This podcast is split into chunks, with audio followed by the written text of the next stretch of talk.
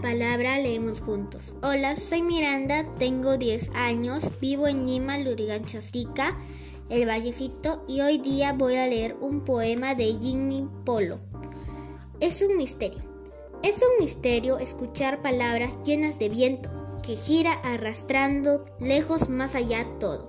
Su sonido se parece al primer ruido que rompe el instante con la belleza de sus letras juntas están hechas de algo más que les da vida y son gracias.